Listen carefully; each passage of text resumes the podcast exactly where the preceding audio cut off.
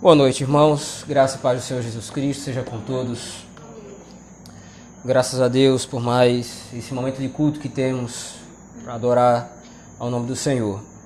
Vamos abrir a palavra do Senhor nosso Deus nesse momento, do Evangelho de Mateus.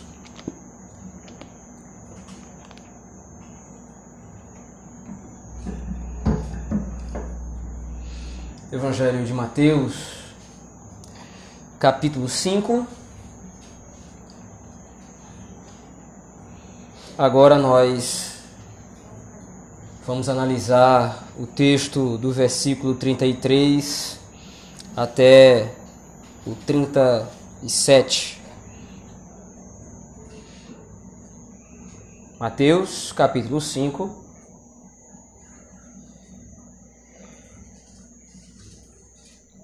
Versículos do 33 ao 37. Assim diz a palavra do Senhor. Também ouvistes que foi dito aos antigos: Não jurarás falso, mas cumprirás rigorosamente para com o Senhor os teus, os teus juramentos.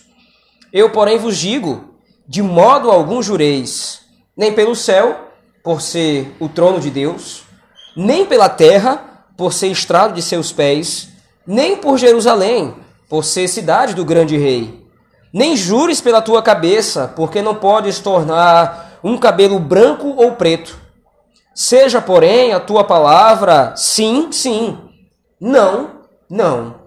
O que disto passar vem do maligno. Vamos orar ao Senhor, irmãos. Bom Deus, é no nome do teu Filho Jesus Cristo que nós oramos, pelo poder do teu Espírito, clamando e pedindo que o Senhor aclare o nosso entendimento nesse momento, para que possamos compreender a tua palavra, compreender a tua escritura. Nos ajude, Senhor. Pastoreia o nosso coração nesse momento. É isso que nós te pedimos no nome santo e bendito de Jesus Cristo, pelo poder do Espírito Santo, a Deus o Pai. Amém. O Senhor Jesus Cristo, meus irmãos, como nós já temos visto, ele tem expandido a aplicação da lei. Não é que o Senhor Jesus Cristo, mais uma vez, precisamos perceber isso. Não é que o Senhor Jesus Cristo ele está alterando a lei ou trazendo algo novo que nunca foi pensado na lei de Moisés. Mas os escribas e fariseus estavam deturpando a lei do Senhor. Nós temos visto isso repetidamente, claramente, ao longo desse texto, e deram uma outra interpretação com base naquilo que foi dito anteriormente. O Senhor Jesus Cristo então está corrigindo a perspectiva dos escribas e fariseus. Do versículo 21 ao 26, nós vimos, por exemplo, o relacionamento entre irmãos e qual é a consideração que o Senhor Jesus Cristo dá com relação ao homicídio, por exemplo. Depois ele exemplificou isso com relação ao adultério e ao divórcio, versículos de 27 até o 32. Agora o Senhor Jesus Cristo vai tratar dos votos e dos juramentos. Todos esses textos são exemplos que o Senhor Jesus Cristo está dando em virtude do capítulo 5, versículo 20, onde ele diz que a nossa justiça deve exceder a dos legalistas, deve exceder a justiça dos, a justiça dos escribas e dos fariseus. E aí então ele está dizendo como é possível exceder a justiça dos mestres da lei. Então agora o Senhor Jesus Cristo vai tocar num assunto muitíssimo delicado para os mestres da lei e para todo o povo daquele período, que é justamente a consideração sobre os votos e sobre os juramentos. Aqui não está escrito, não está sendo explicitado pelo Senhor Jesus Cristo, somente a questão das promessas. Como alguém faz uma promessa para outra pessoa de ir até sua casa, ou de fazer determinada coisa. Não, a situação aqui é muito mais profunda. Os votos e juramentos, eles estão prescritos na lei do Senhor, por exemplo, em Levítico capítulo 19, versículo 12, que é o texto que o Senhor Jesus Cristo diz, e o Senhor Jesus Cristo cita aqui claramente, e outros textos das Escrituras, como Números, capítulo 30, versículo 2, Deuteronômio, capítulo 23, versículo 21. Todos esses textos, eles demonstram qual é o tratamento do judeu com relação aos votos que ele vai fazer empregando a sua palavra em relação a outrem. se ele fizer um voto ao Senhor, ele precisa cumprir esse voto, porque ele está jurando em nome de Deus. Veja, é possível, nessa perspectiva, usar o nome do Senhor num juramento. O Senhor Jesus Cristo aqui não está condenando isso. O problema é que os escribas e fariseus estavam usando os votos de juramento levianamente. Se de alguma forma eles não colocavam o nome de Deus no juramento, se eles não juravam em nome do Senhor, se eles não diziam, olha, eu vou fazer isso e eu te prometo em nome do Deus de Israel ou em nome de Yahvé, se eles não diziam isso, então eles consideravam que aquele juramento era um juramento de menor importância. Então eles podiam cumprir ou não cumprir aquele juramento de acordo com a sua vontade. Se eles estabeleciam um compromisso e no momento do estabelecimento daquele compromisso, eles não estavam usando o nome de Deus, que é o um nome sagrado, se eles não usavam qualquer coisa relacionada a Deus, por exemplo, um texto da Escritura, então eles poderiam agir levianamente. É como quem promete sem a intenção de cumprir. É como quem dá a sua palavra sem ter a intenção de honrar aquilo que fez. E eles faziam isso com base na lei do Senhor. Quando alguém de repente cobrava um mestre da lei ou um judeu relacionado à palavra que ele disse, olha, você disse que ia fazer isso. Ele então ele poderia simplesmente dizer, mas eu não jurei no nome de Deus. Que o Senhor Jesus Cristo aqui está combatendo e é preciso que a linguagem aqui seja clara, que os irmãos entendam. O Senhor Jesus Cristo está combatendo aqui é o descaramento dos escribas e fariseus e de todo aquele que acha que pode manchar o nome de Deus através de falsos juramentos ou através das mentiras. O grande pecado condenado pelo Senhor Jesus Cristo aqui é se tornar uma pessoa na qual não pode se confiar. Uma pessoa que jura, mas não cumpre. Uma pessoa que mente e dá falso testemunho, uma pessoa que emprega a sua palavra de maneira leviana, de maneira superficial. E aí então o Senhor Jesus Cristo vai dizer: olhe, atente seus olhos ao texto, versículo 33. Vocês ouviram o que foi determinado na lei: não jurarás falso. E aí então o Senhor Jesus Cristo cita o texto de Levítico, capítulo 19, versículo 12.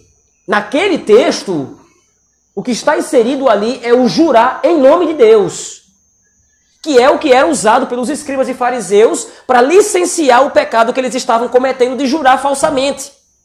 Como disse anteriormente, se eles não usam essa lei, se eles não incorrem pecado contra essa lei, então tudo bem. Mesmo que eu não tenha cumprido com a minha palavra, mesmo que eu não tenha seguido aquilo que eu disse, mesmo que eu não tenha cumprido aquilo que eu falei, se eu não jurei no nome de Deus, se eu não jurei pela Escritura, eu não quebrei o mandamento.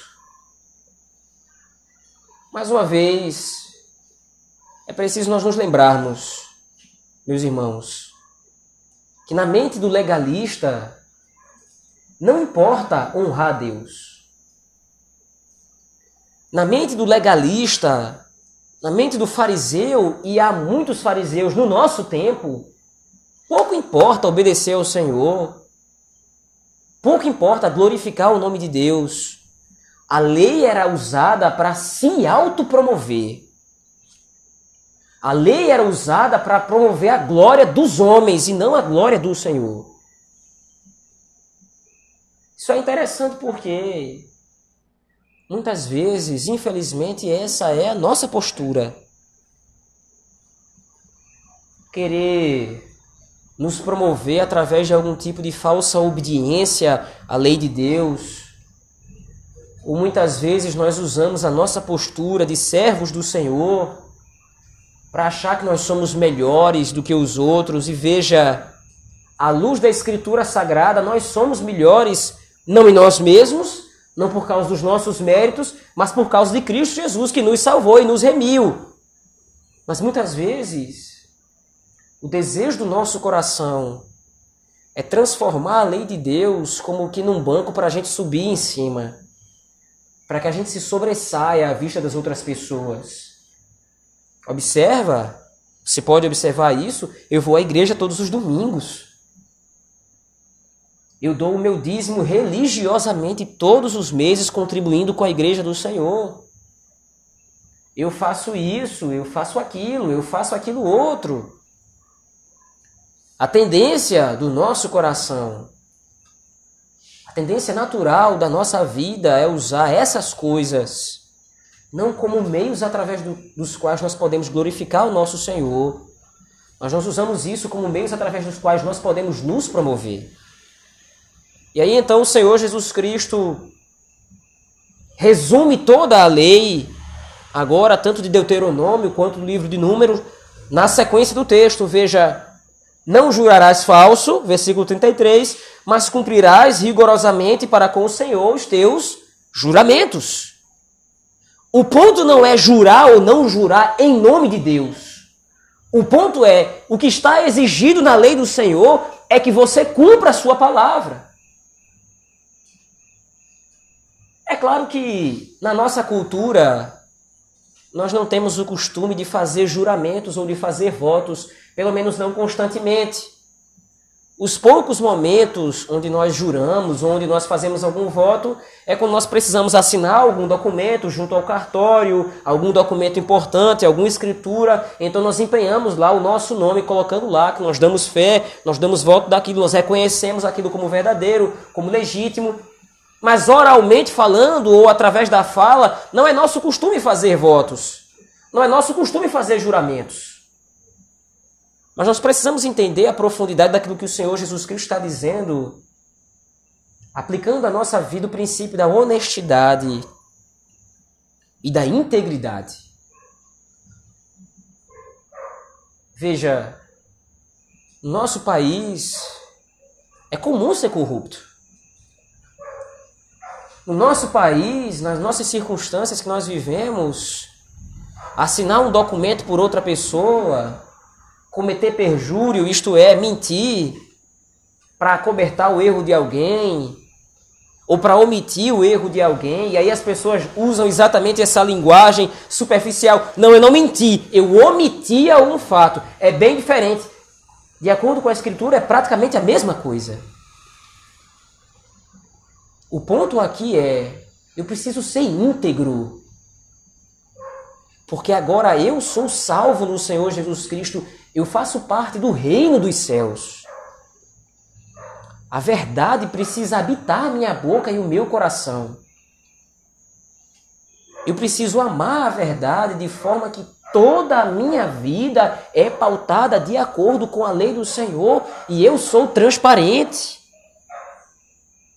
Aquilo que é errado, eu chamo errado. Aquilo que é certo, eu digo que é certo sem temer os homens, sem ser corrupto. E isso é um valor que tem sido esquecido no nosso país, nos nossos tempos. A alta corte da justiça no nosso país prega exatamente o contrário. A lei pode ser constantemente revisitada e reinterpretada para que o jeitinho brasileiro, o famoso jeitinho brasileiro, possa, ser dado para libertar essa pessoa, para favorecer essa outra, para falar dessa forma. Os homens são descarados. Os homens são cínicos, que faltam com a verdade. Nós vimos isso em relação aos versículos 21 e versículo 26. O trato que nós precisamos ter para com as outras pessoas é sempre com a verdade. Que se eu faltar com a verdade, eu estou empregando a palavra, a minha palavra em vão, e isso não é digno daquele que faz parte do reino do Senhor. Mas ainda veja, prosseguindo o texto, o Senhor Jesus Cristo vai fazer uma advertência clara no versículo 34. Os escribas e fariseus, lembre disso, os escribas e fariseus diziam que eu só posso pecar, eu só posso transgredir esse mandamento se eu jurar no nome de Deus. Mas se eu não falar o nome de Deus, se eu não mencionar o nome do Senhor no meu juramento, no meu voto, na minha palavra, então eu não estou pecando. Mas o Senhor Jesus Cristo diz: olha, de maneira nenhuma você deve jurar. O ponto aqui é: o Senhor Jesus Cristo não está condenando que você faça um voto. O Senhor Jesus Cristo está condenando que você faça o voto levianamente. Sem que você tenha intenção de cumprir aquilo que você disse. Dessa forma, você não deve jurar de maneira nenhuma. Perceba o cuidado do Senhor Jesus Cristo para o modo como nós falamos, meus irmãos. O ponto aqui, o um comentarista bíblico, um teólogo, Sinclair Ferguson, ele fala isso. O ponto aqui, o Senhor Jesus Cristo não está não entrando nos meandros da questão de falar palavrão, de ter uma linguagem chula. O ponto aqui não é esse. Você vai encontrar inúmeras outras exortações na Escritura, inúmeros outros textos nas Escrituras que são contra esse tipo de coisa. O cristão com linguajar depravado, o cristão com linguajar chulo, um cristão com linguajar baixo, isso é indigno do reino dos céus. Mas esse texto aqui não está tratando somente do modo como eu falo em termos do palavrão, que é condenado na Escritura. O modo como eu devo falar é o modo santo, o modo que demonstra a glória de Deus. Eu não posso fazer isso se o meu linguajar é baixo. Mas o modo como eu falo também vai refletir o reino dos céus, porque eu, eu preciso ser uma pessoa que as outras confiam. Se eu me comprometi em usar o cartão de crédito de outra pessoa, eu preciso pagar. Mas isso passa desapercebido nas entrelinhas das Escrituras. Se eu de repente pedir dinheiro emprestado para uma pessoa e disse, tal dia eu lhe pago, então tal dia eu preciso pagar. Se eu não tenho dinheiro, então eu chego até aquela pessoa e digo, fulano, aconteceu desse jeito comigo, infelizmente eu não posso pagar você, tenha paciência. Mas a verdade precisa ser estabelecida no relacionamento. Para que não haja falsidade. Para que a mentira não entre no relacionamento entre os irmãos. Para que a mentira não seja encontrada nos lábios daquele que serve ao Senhor. A partir dessa ótica, a partir dessa perspectiva, agora o que o Senhor Jesus Cristo fala é muito, muito mais profundo. E aí vejo que o Senhor Jesus Cristo diz: olha, se você acha que pecar contra o Senhor é somente usar o seu nome em vão quando você cita o nome de Deus em vão, veja o que ele diz. Eu, porém, vos digo: de modo algum jureis, nem pelo céu, por ser o trono de Deus, nem pela terra, por ser o estrado dos seus pés. O estrado era o banco onde os reis depositavam o pé. Nem por Jerusalém, por ser a cidade do grande rei. O Senhor Jesus Cristo está abordando é não existe nada que você possa fazer que você fuja da presença do Senhor.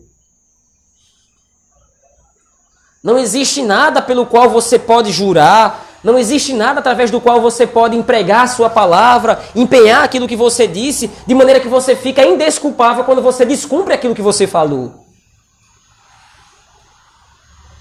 O judeu achava, o mestre da lei achava que se ele não cita o nome de Deus, então ele não quebra o mandamento. Mas o Senhor Jesus Cristo está dizendo: olha, se você jura pelo céu, você quebra o mandamento porque o céu é o trono de Deus. Se você jura pela terra, então você está quebrando o mandamento novamente, porque a terra é o estrado dos pés do Senhor. É o lugar do domínio dele. Se você jura por Jerusalém, se você jura pelo templo, você está quebrando o mandamento também. Tudo pertence ao Senhor. E aqui também resta uma outra advertência para nós. Não há uma vírgula que nós não pronunciemos que não seja de conhecimento do Senhor. Não há um acento, uma palavra, uma frase que nós não pronunciemos no nosso dia que Deus não esteja ciente dela. Então deve haver na língua do crente um cuidado muito profundo, porque o modo como ele fala pode desonrar o reino ou não. Isso é interessante porque no nosso tempo a quebra do terceiro mandamento ela é difundida de maneira clara e evidente. Os nomes de Deus, as coisas relacionadas ao Senhor, se você consultar os nossos símbolos de fé, buscando saber qual é o pecado proibido no terceiro mandamento, você vai ver lá tudo que for relacionado a Deus, a sua palavra, as suas obras, as suas ações, a escritura sagrada, a igreja, se você usa essas coisas levianamente, você está quebrando o terceiro mandamento. Aí você hoje em dia sobe no ônibus, é benção para lá, benção para cá, benção para cima, benção para baixo. É minha benção agora, isso se viralizou de uma forma terrível. E através dessas coisas, então, vai se popularizando a quebra dos mandamentos. O mundo é extremamente hábil nisso. Veja, certo puritano uma vez escreveu que o Senhor foi sábio ao fazer o homem, porque na boca do homem colocou duas cercas, os dentes e os seus lábios, a fim de demonstrar o cuidado que ele deve ter na hora de falar. Não é somente através do relacionamento com o meu irmão que eu glorifico ao Pai que está nos céus. Não é somente levando em alta conta ou tendo em alta consideração o casamento, como o Senhor Jesus Cristo coloca aqui, condenando o adultério e condenando o divórcio leviano. Mas o Senhor Jesus Cristo está estabelecendo o princípio de que toda a nossa vida, de modo geral, agora reflete a glória de Deus, ou deve refletir a glória do Senhor. Então todo cuidado é pouco. Todo cuidado é pouco na hora de acertar alguma coisa com alguém. Não somente no modo como eu acerto essa coisa, um contrato, um acordo, o que quer que seja, mas o modo como eu falo de modo geral. A minha língua precisa glorificar o nome do Senhor. E diferente, infelizmente, preciso dizer isso, infelizmente, diferente do que pensam os nossos queridos irmãos pentecostais, que glorificar o nome de Deus é somente quando eu digo glória a Deus.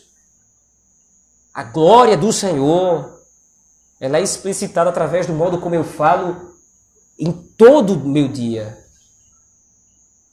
De todas as formas que agora eu pertenço ao reino dos céus. Agora eu pertenço ao Senhor. Mas ainda há um outro princípio que o Senhor Jesus Cristo coloca. Versículo 36 ele diz: Também não jures, ou não jures pela tua cabeça, porque não podes tornar um cabelo branco ou preto.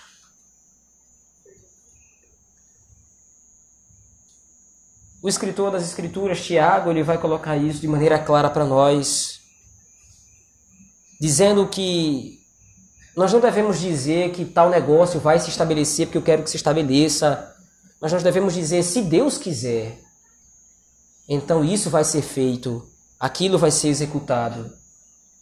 É exatamente o mesmo princípio que o Senhor Jesus Cristo está demonstrando aqui.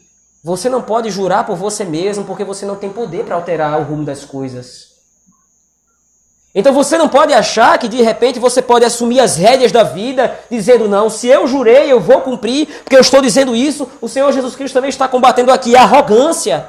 Veja, se por um lado o Senhor Jesus Cristo combate o descaramento em usar o nome de Deus em vão, em falar de maneira leviana, por outro lado o Senhor Jesus Cristo combate também a arrogância. Se eu disse, eu vou cumprir. O orgulho que muitas vezes preenche o coração dos homens Isso aqui também nos ensina a dependência completa do Senhor para tudo que nós vamos fazer na nossa vida. Uma entrevista de emprego só vai se estabelecer se o Senhor quiser. Uma oportunidade de uma bolsa de estudo só vai se estabelecer se o Senhor quiser a aquisição de um móvel, de um carro, o que quer que seja, de um, de um grampo de cabelo, tudo só vai ser estabelecido de acordo com a vontade do Senhor. E isso precisa guiar o modo como eu me dirijo às pessoas. Isso precisa guiar o modo como eu falo. E aí então o Senhor Jesus Cristo encerra esse trecho no versículo 37.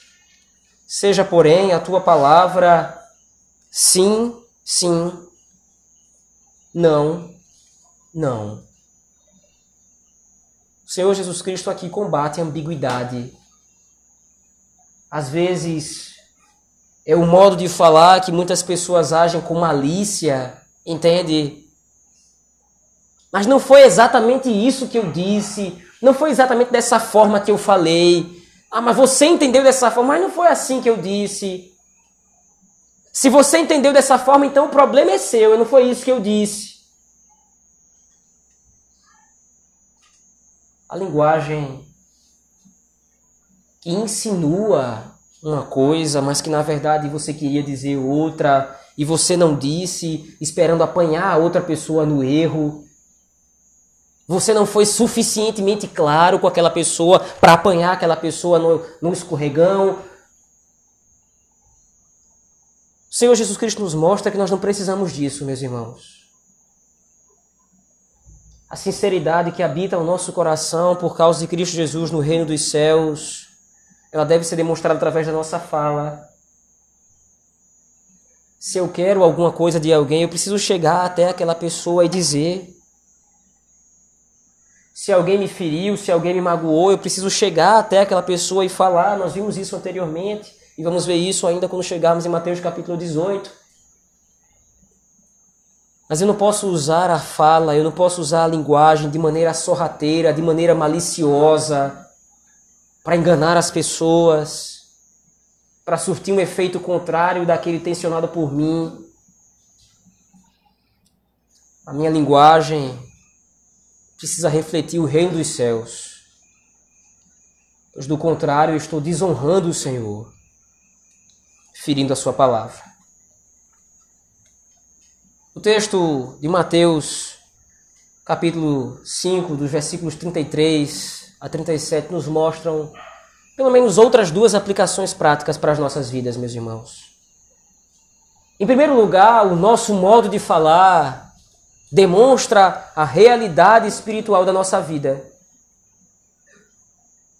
Se eu falo de maneira maliciosa, se eu falo de maneira chula, se eu falo de maneira baixa, se eu dou a minha palavra e não cumpro, se eu assumo um compromisso e não honro, isso demonstra não somente que eu sou mau caráter, demonstra qual é a realidade espiritual do meu coração. Se eu pertenço ao Senhor Deus ou não. Onde é que você enxerga nas Escrituras o Senhor Jesus Cristo dando a sua palavra e não cumprindo? Onde é que você enxerga nas Escrituras o Senhor Jesus Cristo usando uma linguagem ambígua? Quando ele não queria que uma pessoa entendesse, ele falava por meio de parábolas, sim, mas não é para apanhar a pessoa no erro. Ele deixou claramente isso claro. Eu estou escondendo a realidade do reino dos céus, dos escribas e dos fariseus, e eu estou revelando a vocês.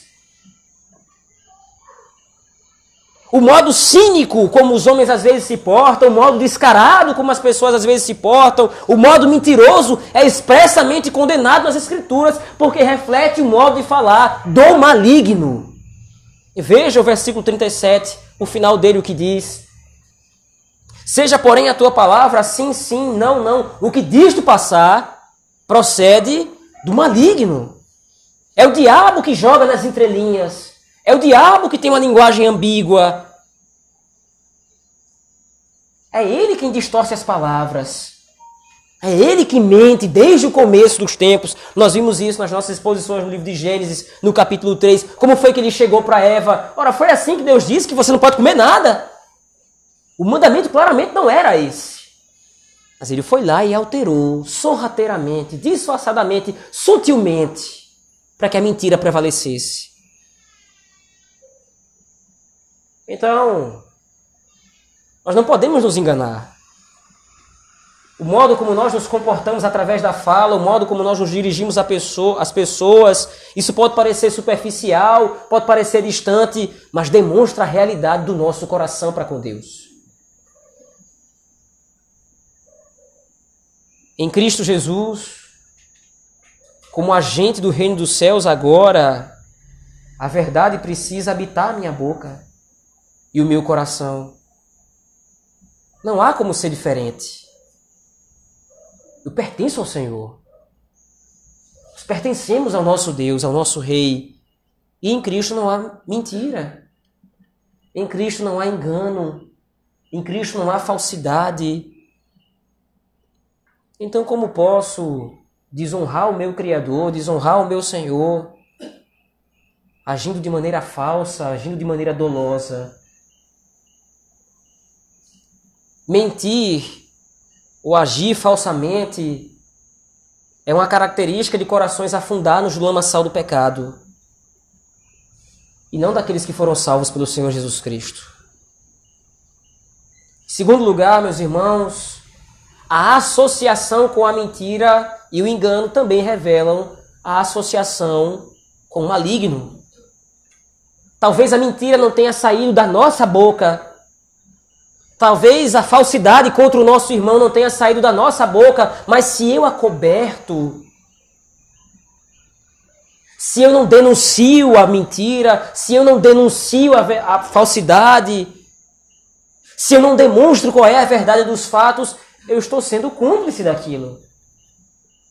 E cúmplice por cúmplice, nós nos tornamos cúmplice do mentiroso, e todo mentiroso é cúmplice do maior mentiroso de todos, Satanás. Então, por causa disso, nas palavras que nós proferimos, às vezes reside a intenção do nosso coração.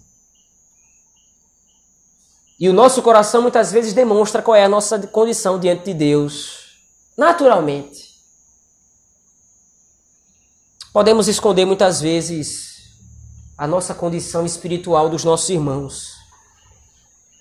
Mas jamais será possível esconder a realidade espiritual a qual nós pertencemos do Pai das Luzes. A Deus ninguém engana. Com Deus não há meias palavras. Com Deus não há jeitinho brasileiro, uma forma de eu poder enganá-lo. Com o Senhor, ou tudo é estabelecido de acordo com a verdade, ou por si só é autocondenável. De acordo com esse texto, então, meus irmãos, concluindo aqui, a nossa vida como um todo demonstra a realidade a qual nós pertencemos, demonstra a realidade do reino dos céus na nossa vida. Quando nós assumimos o compromisso de uma linguagem purificada pela verdade, assumindo e honrando os compromissos, propagando a verdade com relação a nós mesmos, aos nossos irmãos, ao que quer que seja, é dessa maneira que nós glorificamos a Deus diante dos homens. Vamos orar ao Senhor nesse momento, irmãos. Bom Deus, no nome do Senhor Jesus Cristo é que nós oramos. Clamando e pedindo misericórdia, Senhor, porque precisamos que o Senhor refreie e domine a nossa língua. Nós que fomos chamados em Cristo Jesus ao reino dos céus, precisamos ter em mente que a verdade é que caracteriza aquele que pertence ao reino. Nos ajuda, Senhor, a viver dessa forma. Nos ajuda a viver desse modo, honrando ao Senhor através das nossas vidas. Através de um modo de falar purificado pela verdade, pela justiça, não pelo engano, não pelo erro, para que o teu nome seja bendito e glorificado sobre, nossa, sobre as nossas vidas, Senhor. É isso que nós oramos, no nome santo e bendito de Jesus Cristo, pelo poder do Espírito Santo, a Deus o Pai. Amém.